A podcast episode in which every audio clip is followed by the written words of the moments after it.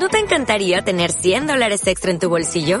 Haz que un experto bilingüe de TurboTax declare tus impuestos para el 31 de marzo y obtén 100 dólares de vuelta al instante. Porque no importa cuáles hayan sido tus logros del año pasado, TurboTax hace que cuenten. Obtén 100 dólares de vuelta y tus impuestos con 100% de precisión. Solo con Intuit TurboTax. Debes declarar para el 31 de marzo. Crédito solo aplicable al costo de la presentación federal con TurboTax Full Service. Oferta sujeta a cambios o cancelación en cualquier momento. Estrategia Intelectual presenta el programa Hablando de Juicios Orales con el doctor Miguel Ángel de la Fuente Ponce. Comenzamos.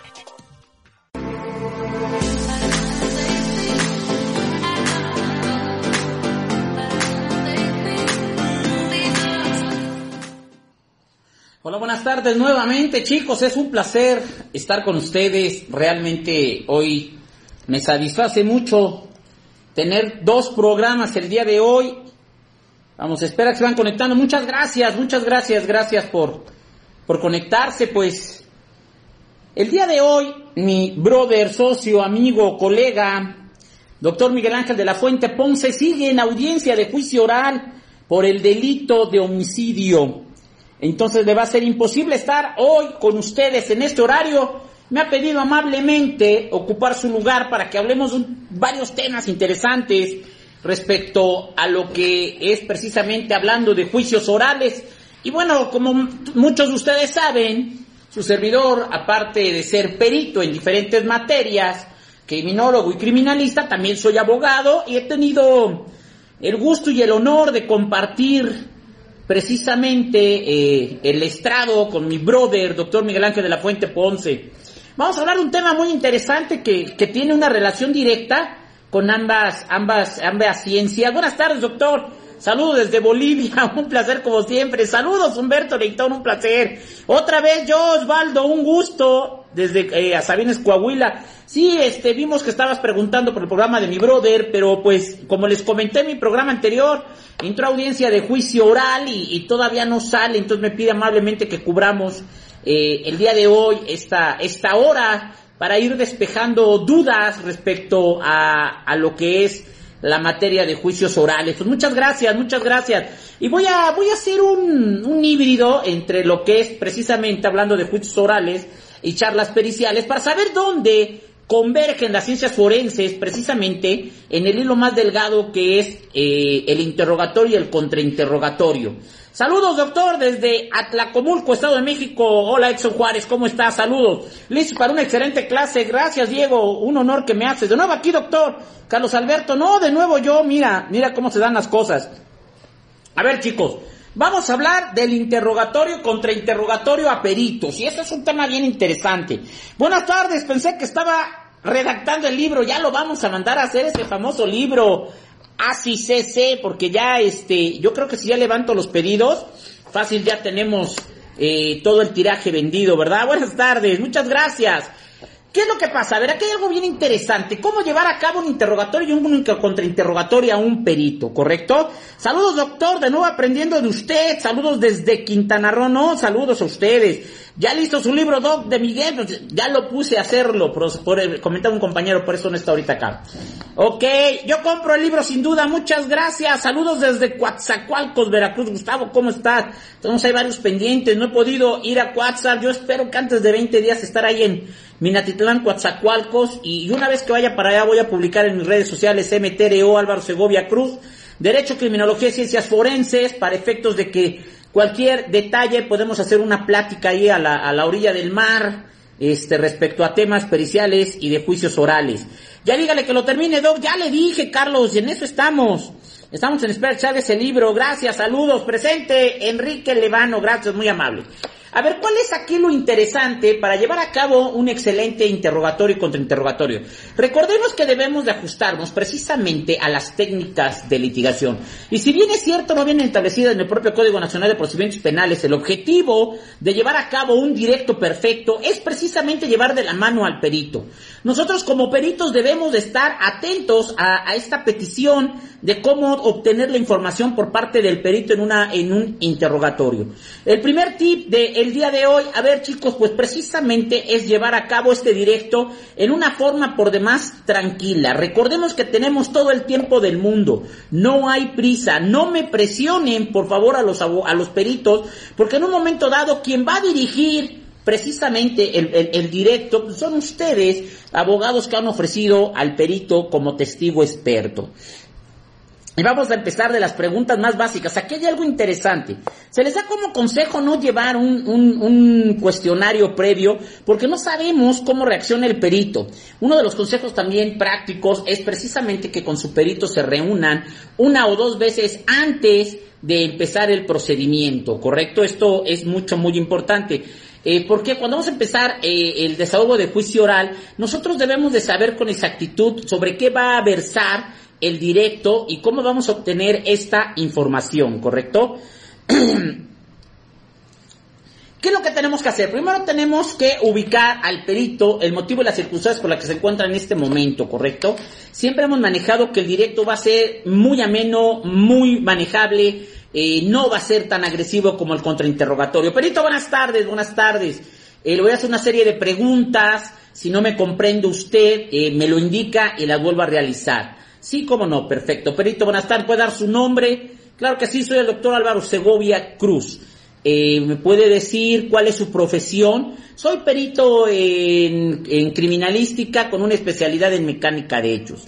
Gracias, perito. ¿Sabe por qué está presente el día de hoy acá? Claro que sí, eh, emití un dictamen pericial en mecánica de hechos respecto de los hechos con apariencia de delitos que se investigan, sucedidos el 5 de mayo del año 2020 en la calle 12 Poniente a la altura del número 309 de la colonia Centro en la ciudad de Puebla.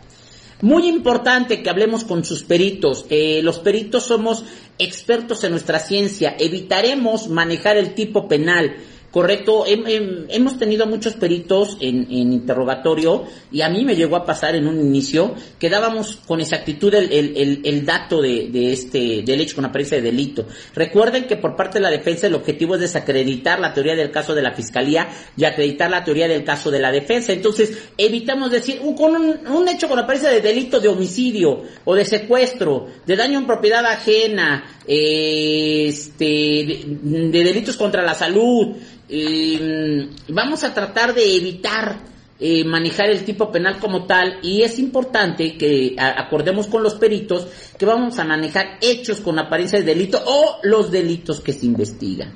Mismo que sucedieron en contra de Juan Pérez Sánchez, ¿sí? Aparentemente realizados por Ernesto Olivares Segovia. Correcto, es muy importante, yo manejaba con anterioridad Salud, mi buen amigo. ¿Cómo estás, estimada amiga? Seguramente estás en Mexicali. Te mando un caluroso abrazo. Muchas gracias.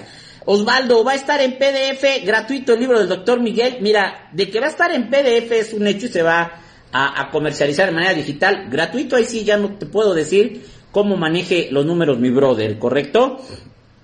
Lo que sí te puedo decir es que el mío lo vas a tener de manera digital y de manera física. De manera digital son casi 900 hojas y de manera física son 635 con código QR para que puedas bajar eh, la demás información vía digital.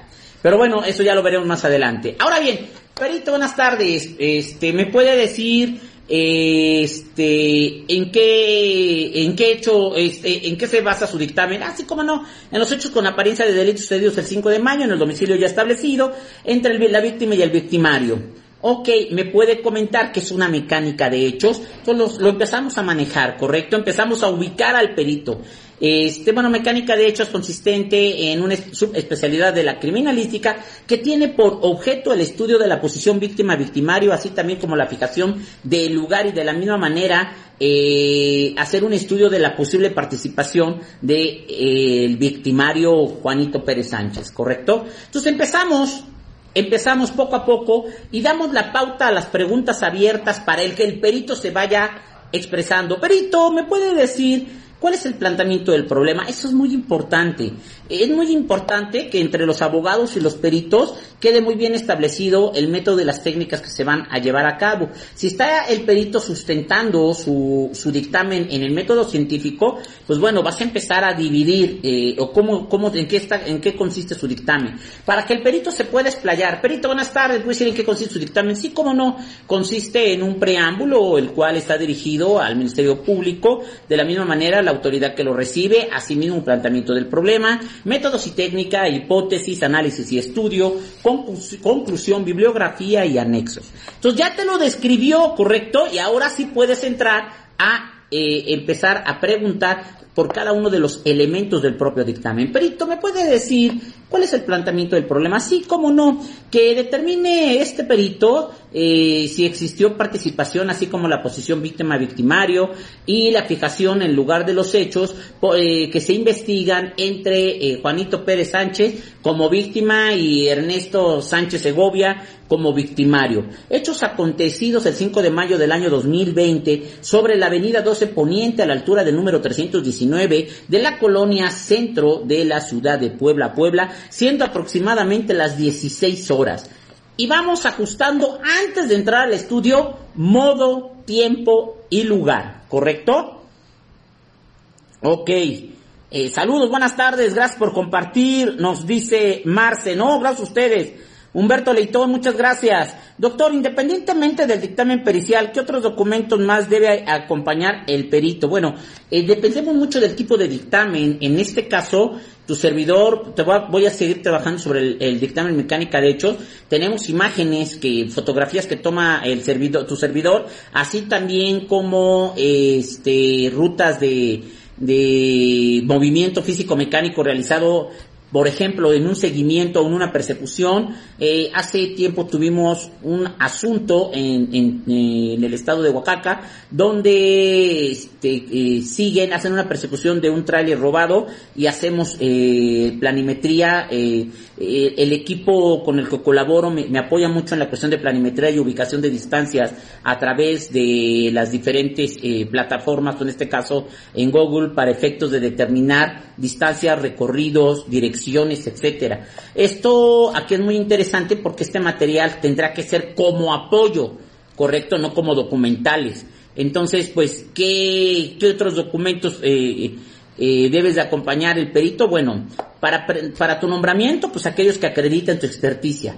Para el desarrollo del procedimiento hay que llevar impresas las fotografías de muy buena, este, eh, bueno, en este caso, que la impresión sea de buena calidad y que las imágenes sean de muy buena resolución, para efecto que cuando se proyecten tú las puedas explicar. Entonces dependemos mucho del material. Por ejemplo, si tenemos un dictamen en grafoscopía, es necesario llevar fotografías, o en este caso las imágenes, en calidad fotográfica. Yo siempre se los he dicho a los peritos, no escatimen en gastos.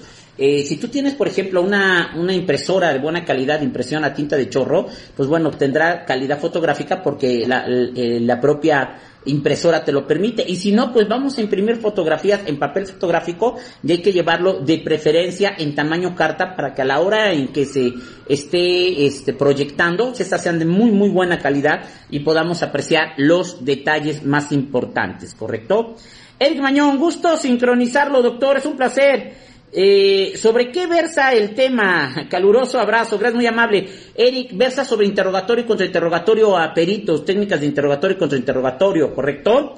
Osvaldo WWE, maestro, ¿cuántos megas se requiere para ver bien sus programas? Este, pues mira, no sé por qué se, está complicando. De hecho, desde los 10 megas, eh, según el, el, el, este, ¿cómo se llama? Tu servidor eh, de, de internet, pues deberías de verlo sin ningún inconveniente. Desde la, la, sesión anterior, en charlas periciales, me has comentado que te has tenido problema con, con, el Internet. Espero que los demás no lo estén teniendo. Muchas las veces eso es lo que nos va frenando. Eh, Gallegos, Gallegos, buenas tardes, doctor. Buenas tardes. Jaime Rodríguez, gracias por el gran aporte de información. Gracias a ustedes. Javier Velasco, saludos desde San Andrés, Usla, Veracruz. Usted sí domina la materia penal. Ustedes sí dominan la materia penal. Pues mira, afortunadamente, pues de eso vivimos y, y creo que si no somos eh, al 100% dominadores de dicha materia, pues es nuestro compromiso y nuestra obligación, pues obviamente seguirnos preparando y capacitando para prestar el mejor de los servicios. Ahora bien, una vez que has ubicado a tu perito, y hay muchas ocasiones que el perito se llega a perder en toda la información que te empieza a vertir. Entonces, hay una pregunta muy interesante que se llama de ubicación y que es una técnica que hemos manejado el doctor Miguel Ángel de la Fuente y tu servidor. Eh, a ver, perito, permítame un minuto. Lo voy a ubicar, fíjense esta parte, es muy interesante. Perito, dame un minuto. Lo voy a ubicar en el momento que usted me dijo que hizo la inspección en el lugar de los hechos, ¿correcto? Sí. ¿Y me puede decir dónde hizo la inspección? Fíjate. ¿Sí? Ah, ok, sí, en la calle 12 Poniente a la altura del número 309, entre la calle 3 Norte y 5 Norte de la colonia centro de la ciudad de Puebla, Puebla.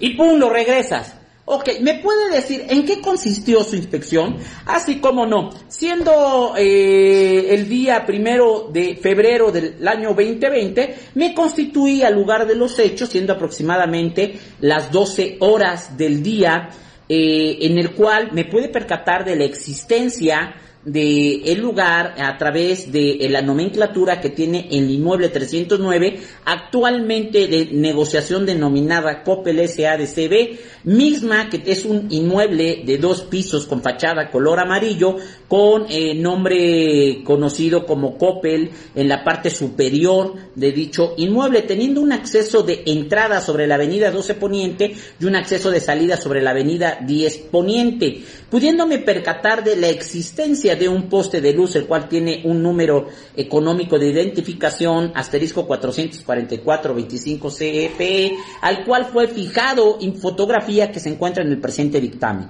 Y entonces lo regresas, regresas a tu perito. Mucho ojo, los abogados tenemos el control del interrogatorio y del contrainterrogatorio. En el interrogatorio debe de versar de una manera accesible, cómoda, que tu perito se sienta bien. ¿Por qué? Porque también debemos de cuidar mucho las formas para efectos de no recaer en las, en, en, las objeciones que nos pueden dar aquellas preguntas prohibidas por el propio Código Nacional de Procedimientos Penales, ¿no? Importante hablar con tu perito eh, eh, con respecto a las objeciones. Recordemos que la forma en que la defensa o la fiscalía va a evitar hacer que llegue información o que en un momento dado llegue información errónea es a través de las objeciones. Por lo tanto, hay que dominar la teoría de las objeciones. No hay que abusar de ellos. En una audiencia de juicio oral por el delito de homicidio, el fiscal objetaba, pero no decía qué tipo de objeción él, sino hacía alegaciones. Objeción, su señoría, la pregunta está incomodando a la perito. A ver, espérate. Debe de manifestar qué tipo de objeciones y no hacer alegaciones respecto al resultado de la propia pregunta, ¿correcto? Ahora bien, aquí es muy importante que no corramos respecto a, los tiempos. ¿Por qué? Eh, eh, independientemente de lo que les acabo de comentar, el propio órgano jurisdiccional tiene la obligación de decirle al perito o al testigo experto, perito, buenas tardes, le informo, este, bueno, te preguntan ¿no? si tienes alguna relación en el asunto, tienes algún impedimento para para llevar a cabo tu, tu, entre, tu este, participación como perito experto.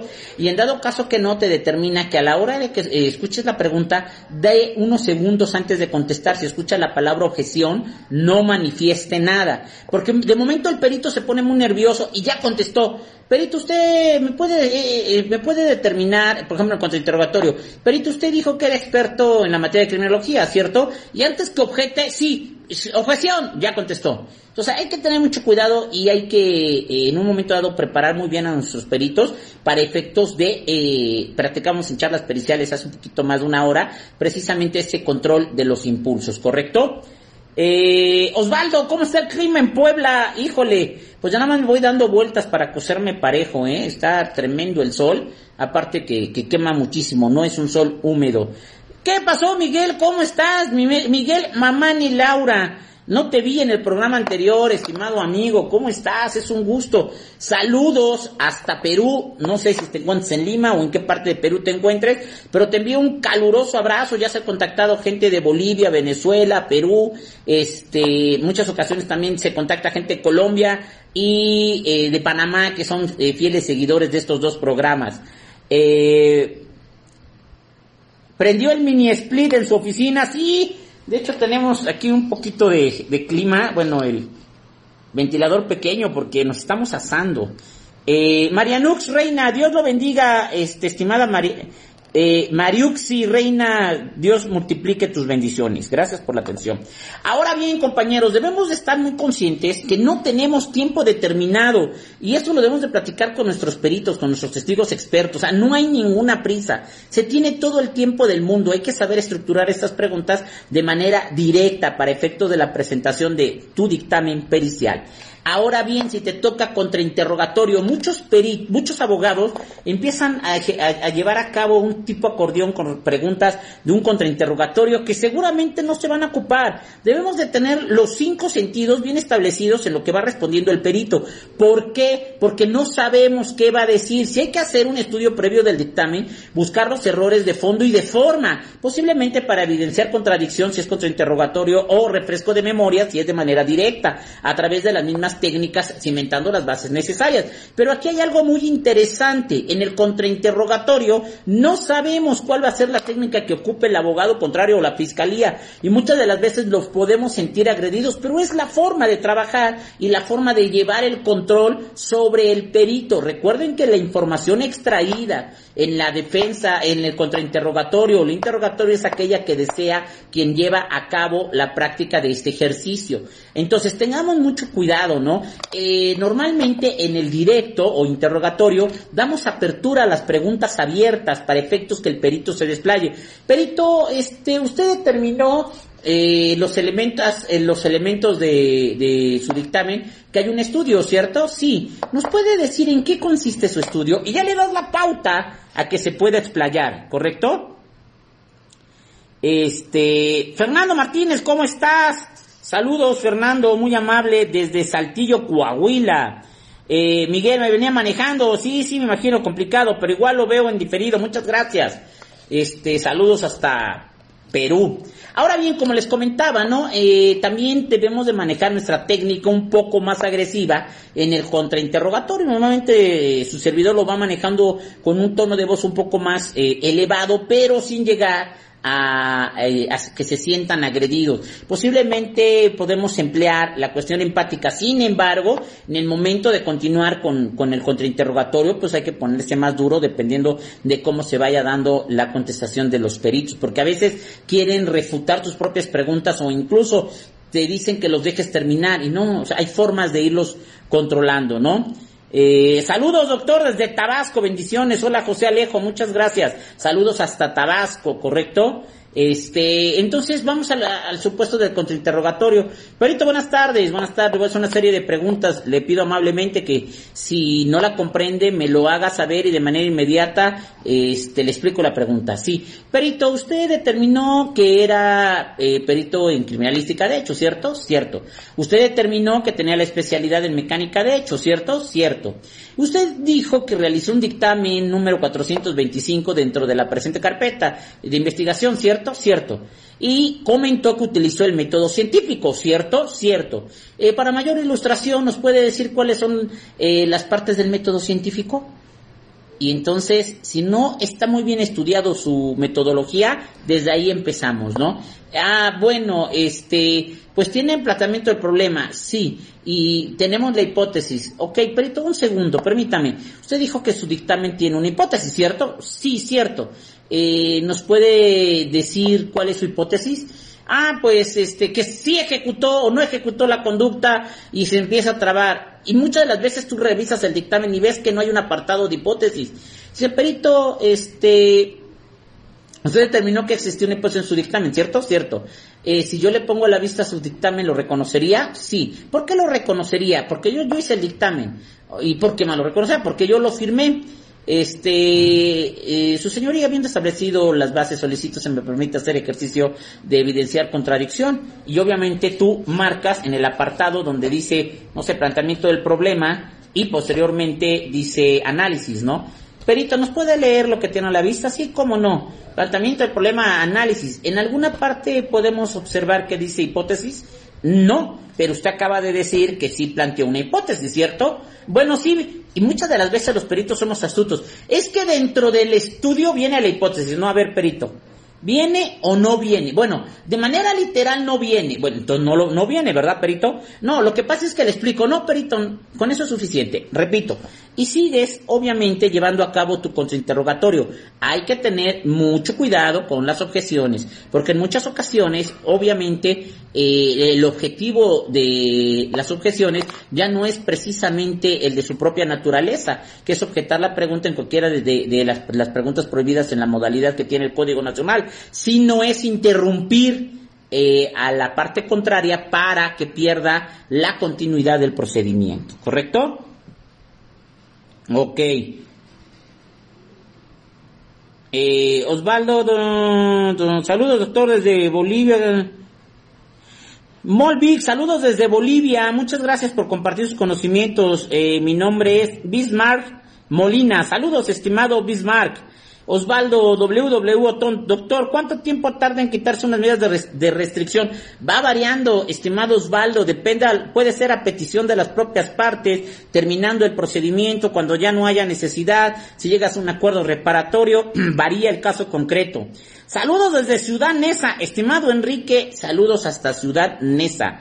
Miguel Mamán y Laura, ¿podría simular un ejemplo de evidenciar contradicción y refresco de memoria? Sí, necesitamos obviamente los documentos. Yo platicaba hace unos minutos, ¿no? La cuestión de evidenciar contradicción respecto a la inexistencia de, de la hipótesis. Ahora, refresco de memoria. Por ejemplo, en un dictamen de, de mecánica de, de hechos de tránsito terrestre, eh, yo como perito, perito, este, ¿nos puede decir cuál fue el planteamiento del problema? Sí, es determinar la responsabilidad de un hecho con, con apariencia de delito de un, en una colisión eh, sucedidas en la carretera México-Puebla a la altura del kilómetro 699 entre un vehículo Acura blanco con placas de circulación NK 88 del Estado de México y un vehículo tipo eh, Chevy color guinda, del cual no recuerdo ahorita las placas, pero quedó establecido en mi dictamen respecto al hecho acontecido en la carretera México-Puebla a la altura del kilómetro 169.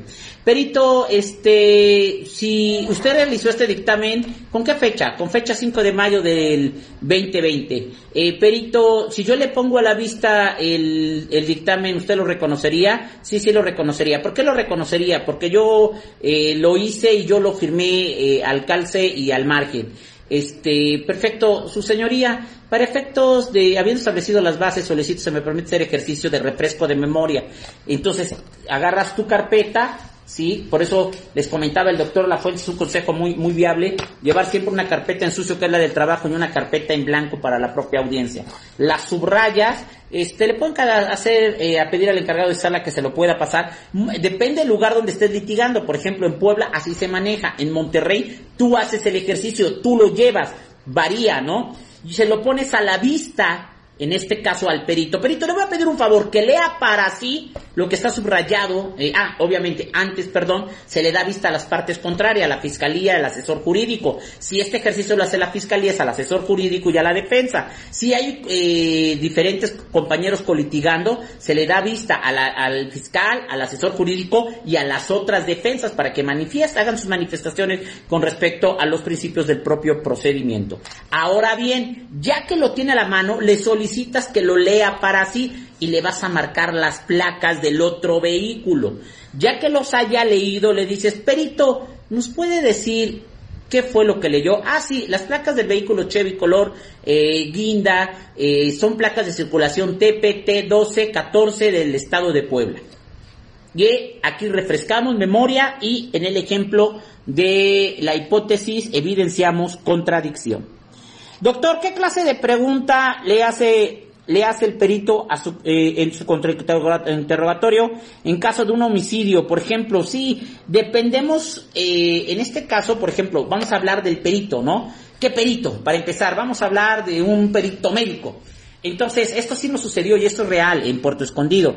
Eh, dentro de las manifestaciones, y, y dice en este caso, eh, un, testigo experto que fue quien hace el levantamiento del cadáver, policía ministerial. En ese momento me constituí al hospital este, Playa Bonita, donde tengo a la vista un cadáver con una sábana blanca tapado que tiene muerte aparente.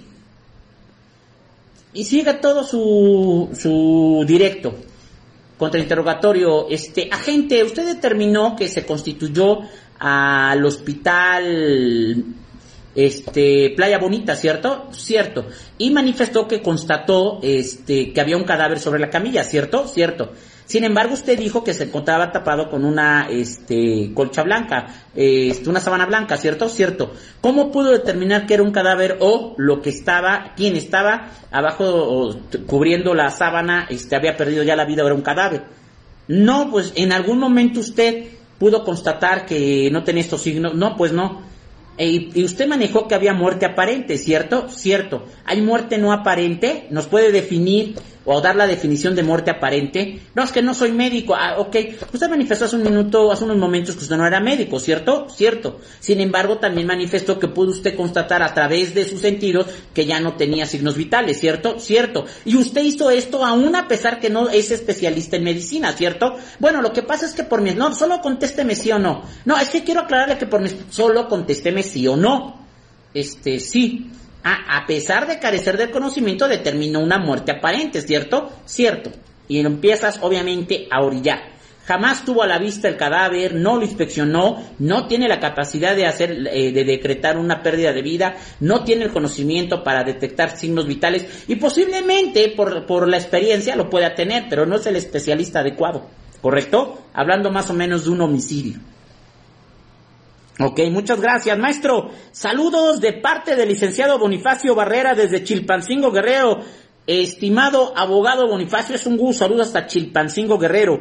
Julio César Acosta, ¿cuál sería la contradicción por omisión? No sé si sea el término adecuado o simplemente es aclaración por omisión, eh, doctor. Dependemos nuevamente de que haya manifestado el perito o el, testigo, el testigo experto o el testigo de los hechos. Si hablamos de una omisión, cuando dejamos de referir ciertos, eh, vamos a hablar de un perito, ¿no? Dejamos de referir ciertas características importantes. Vamos a hablar, por ejemplo, de un dictamen en mecánica de hechos, por eh, homicidio en linchamiento, ¿correcto? Si dejamos en un momento dado de referir características ya establecidas en el dictamen hay una omisión, pero ahí vamos a evidenciar contradicción, ¿correcto? Hacer este ejercicio. Ahora, como tal, una aclaración no se maneja en el interrogatorio y contrainterrogatorio. Viene en el redirecto y en el recontrainterrogatorio única y exclusivamente de lo que el perito ha manifestado en el ejercicio anterior, nada más. No del, del inicio ni de información no dada. Por eso debemos de tener mucho cuidado cuando decidimos contrainterrogar. Por ejemplo, viene el directo, contrainterrogatorio, el fiscal quiere obviamente salvar información del perito en el redirecto, pero hay información que ya no, no, ni te beneficia ni te daña. Es información que no tiene injerencia dentro del propio dictamen, pues ya no hay recontrainterrogatorio porque al final puedes componerlo. Sí hay que, aquí estar en una audiencia de juicio oral sí implica todos los sentidos en lo que va refiriendo. Primero, debes de tener estudiado lo que es tu dictamen. Segundo, ir anotando lo que dice el perito. Estar atento a lo que, las contradicciones existentes en el dictamen y de manera inmediata, aquí les doy otro tip. Normalmente cuando cuando acaba el directo, este, asesor jurídico, nada que manifestar su señoría. Este, defensa, sí, de una vez, y empieza a preguntar, no, tranquilos, este, su señoría, eh, le pido unos minutos para eh, organizar información. Nada más. Y organiza la información que has tomado del directo, del interrogatorio y de aquellos errores en los que haya caído el propio, el propio testigo o perito, que es testigo experto. Ahora, ojo. Otro tip y otro consejo. Si tú no conoces el fondo de la materia, contrata un asesor un asesor técnico. El asesor técnico es un especialista en la materia en la que se va a desarrollar eh, el, fondo del, dictamen pericial. Y él te va a decir, ¿sabes qué? Pregúntale sobre eso. Ejemplo, en grafoscopía, pregúntale si los gestos gráficos corresponden eh, a la misma persona. Pregúntale qué es un trazo magistral. Eh, pregúntale, él habló que había uniones intergramales, que te define qué es una unión intergramal porque la firma no lo tiene. Él habló de uniones interliterales. Eh, no hay uniones interliterales porque solamente es una X la firma, etcétera, etcétera, etcétera. Entonces puedes tener a tu asesor y él para eso se les paga y para eso van para que te asesore. Y tú le vas a pedir al, órgano jurisdiccional, en este caso al tribunal de enjuiciamiento, que te regale unos minutos para recabar información y continuar con tu ejercicio. ¿Correcto? Doctor, ¿cómo puedo utilizar a favor a favor de un testigo que tiene el MP como, como defensor? Bastante en el contrainterrogatorio, tienes tela de dónde cortar Recuerda que tú vas a utilizar la información. La información que llega a través del directo es para ambas partes. Obviamente el fiscal lo va a tomar en beneficio respecto a un señalamiento o a una responsabilidad. Ejemplo, eh, en un momento dado hay un homicidio, hay un dictamen este, médico, forense, respecto a las lesiones por el cual perdía la vida Juan Pérez Sánchez y que te determine eh, en otro dictamen la mecánica de lesiones. Muchas veces la mecánica de lesiones dice, la lesión por la cual perdió la vida, que es un traumatismo craneoencefálico realizado por un objeto, ¿sí? Vamos a ver, por un objeto, este, eh, de tamaño grande a regular, eh, con bordes irregulares, ok.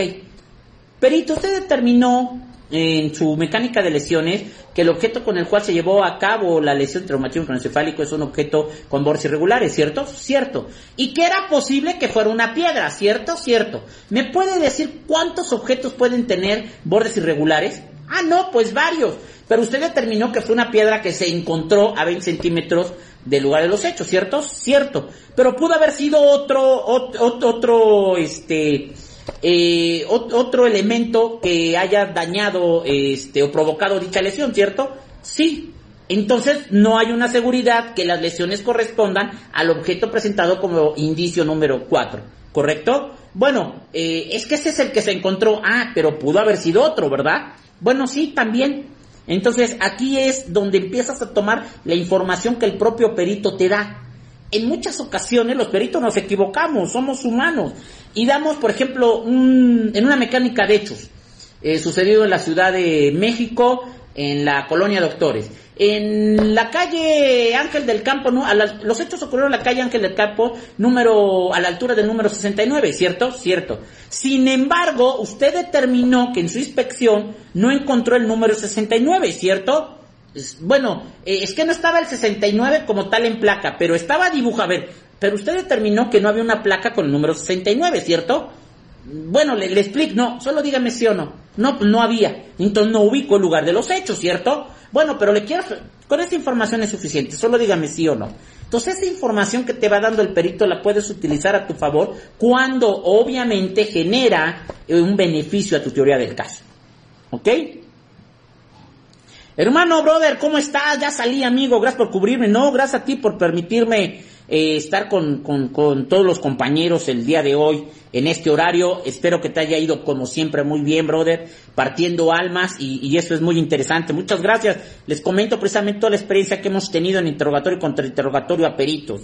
Eh, un abrazote. ¿Para cuándo el libro, doctor? Ya no le digas que nos va a colgar. Bueno, yo me comprometo a que lo presiones, Osvaldo. Ni cuando estoy ausente dejas de corobarme. ya, ¿sabes qué? Ya que te deposite. Ok, eh, este, doctor, eh, ¿cuánto ¿Cuánto es el tiempo que pueden dejar de tener una persona? A ver, aquí hay términos constitucionales.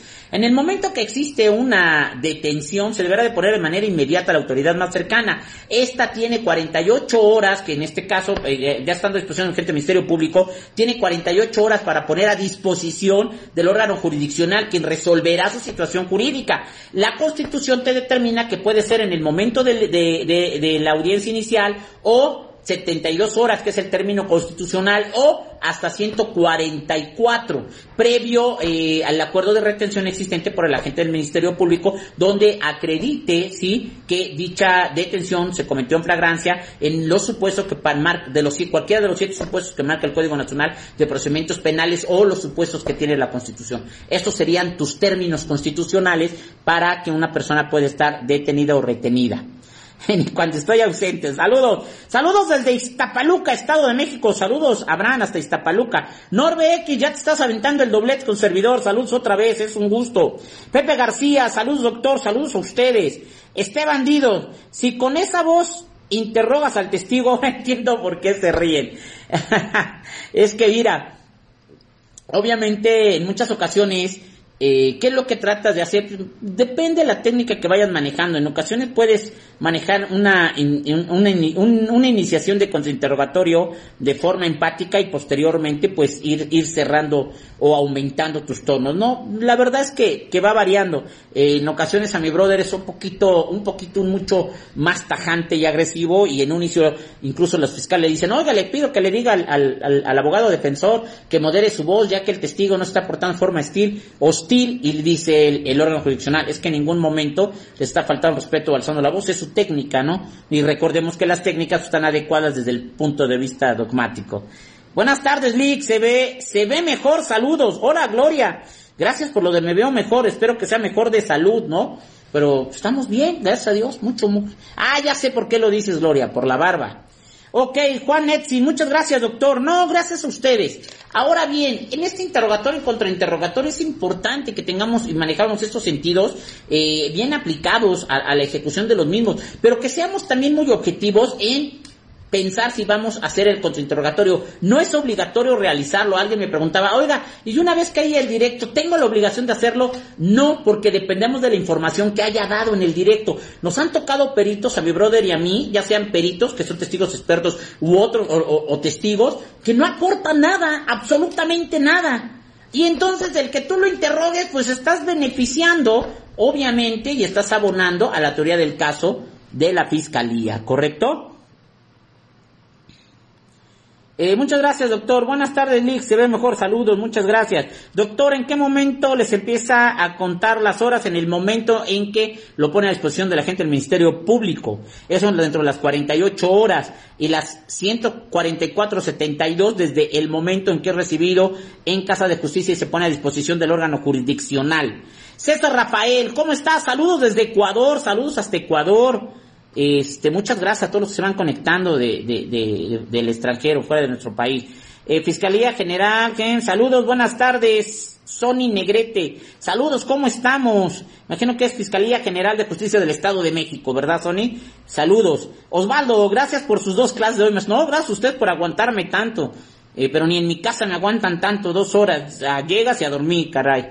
Buen día, eh, escucharlo me motiva más. Soy estudiante del primer semestre. Estimado Leonardo, qué bueno. La verdad, me da mucho gusto que, que estas pláticas, estas charlas, eh, este programa hablando de juicios orales, que es de mi brother, doctor Miguel de la Fuente Ponce, y desde tu programa de charlas periciales, eh, provoque, provoque esa intencionalidad y esas ganas de seguirse capacitando y creciendo y formándose de manera profesional a jóvenes como ustedes. Muchas gracias, me honran tus palabras. David Cortés, gracias por sus enseñanzas, doctor. Saludos desde Chicoloapan de Juárez. Ubícame dónde está Chicoloapan de Juárez, por favor, estimado David, para que obviamente tenga yo este el gusto en alguna ocasión de poder estar por allá y acordarme, ah, de aquí me saludaron, este, me saludó David, muchísimas gracias.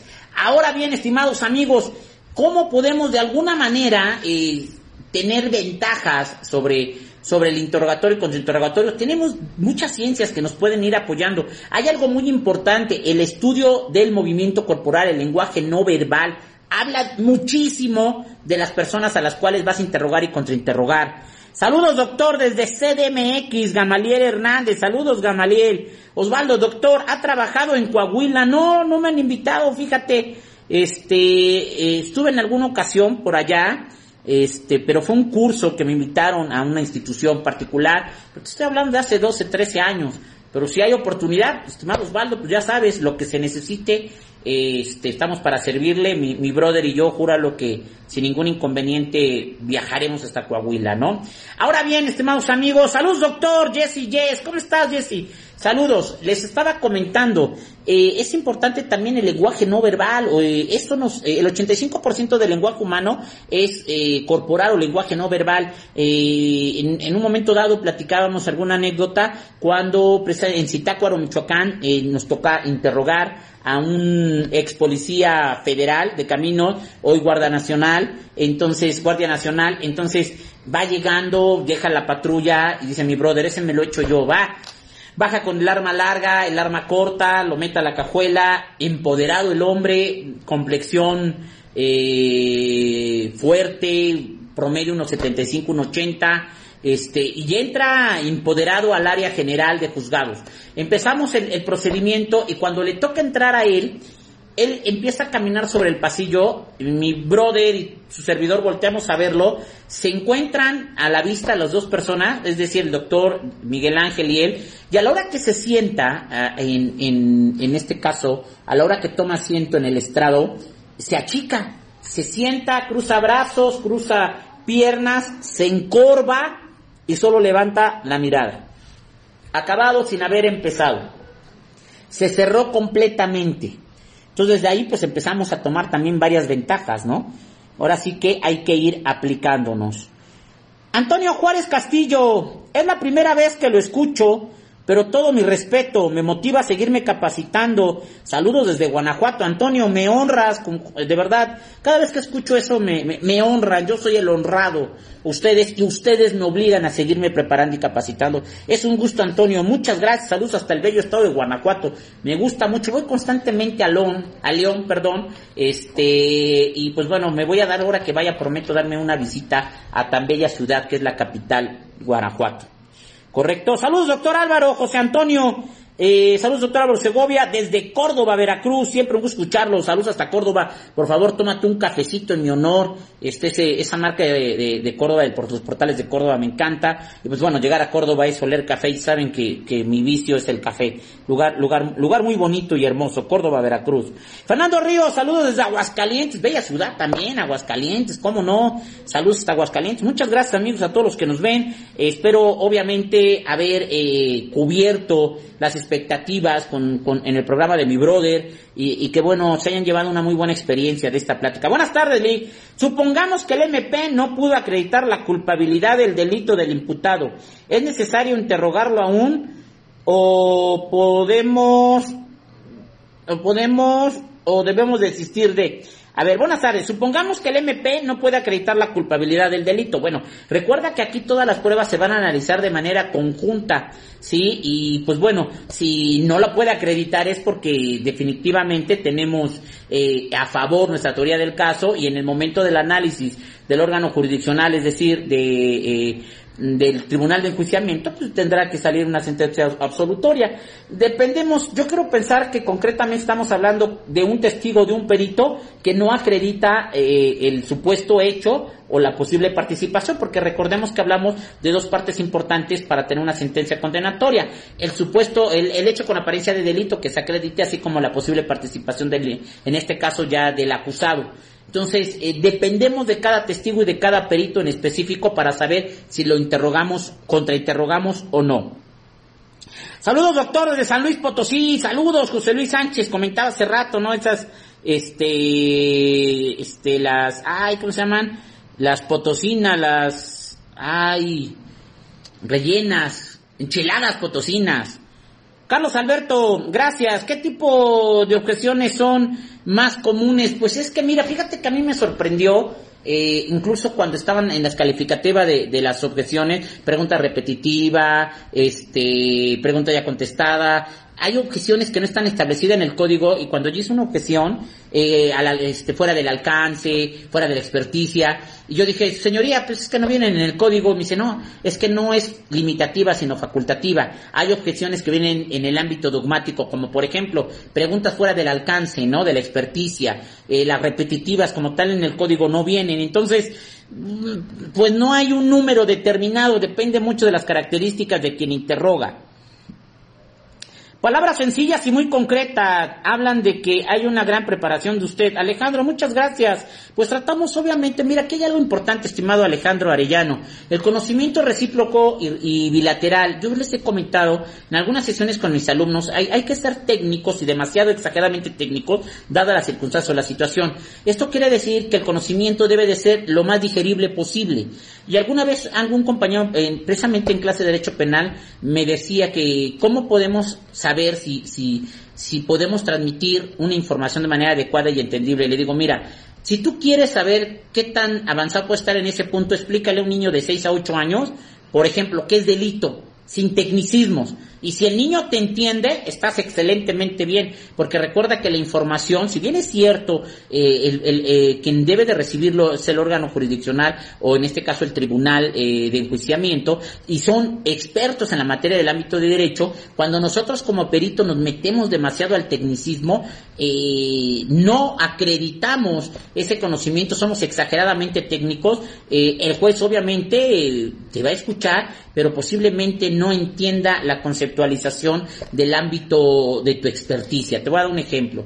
Eh, vamos a hablar de una mecánica de hechos y vamos a acreditar. Pues yo quiero manifestar, su señoría, que dada los hechos de investigación en el ámbito criminal, encontramos las evidencias a través de una investigación y tomamos eh, la recolección de la misma para el embalamiento y etiquetamiento eh, con una forma de criba. De la misma manera, su señoría le debe determinar que en la fijación del lugar de los hechos o lugar de, del hallazgo por parte de los agentes aprensores no se encontraron evidencias que puedan constituir el hecho con apariencia de delito que se le está este, pretendiendo acreditar a Juan Pérez Sánchez.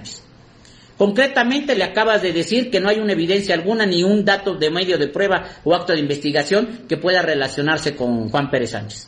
Entonces dependemos de la situación para poder hacer llegar ese conocimiento. Pero muchas gracias Alejandro, un abrazo. Lilian Pineda, es excelente clase, pues no es que clase estimada Lilian, es una plática, gracias por, por, por el comentario. Alfredo Salazar, maestro, buenas tardes. Alfredo, buenas tardes, es un gusto. Pepe García, gracias por esos aplausos.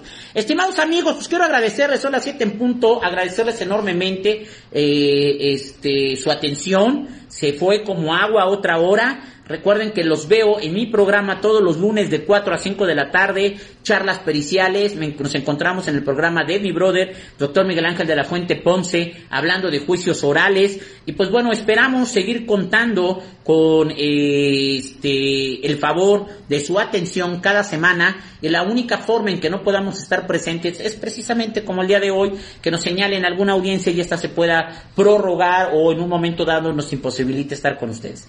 Agradezco enormemente la atención, estrategia, que siempre amablemente desde cabina nos permiten esta conexión. Agradezco a todos y cada uno de ustedes que se encuentran a lo largo y ancho de la República, aquella gente que se encuentra en Centro y Sudamérica, saludos hasta Perú, Bolivia, Venezuela, Colombia, Panamá, Estados Unidos, que nos llegan a ver en la parte eh, eh, del norte de nuestro continente.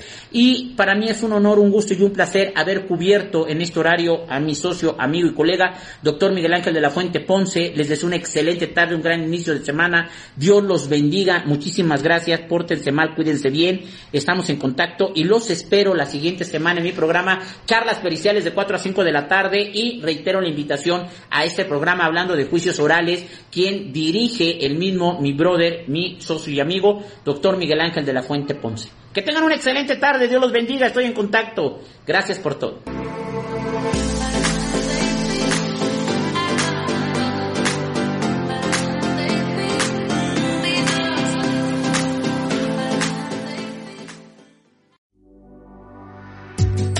Gracias por escuchar la emisión del programa Hablando de Juicios Orales. Sigue escuchando Estrategia Intelectual Radio.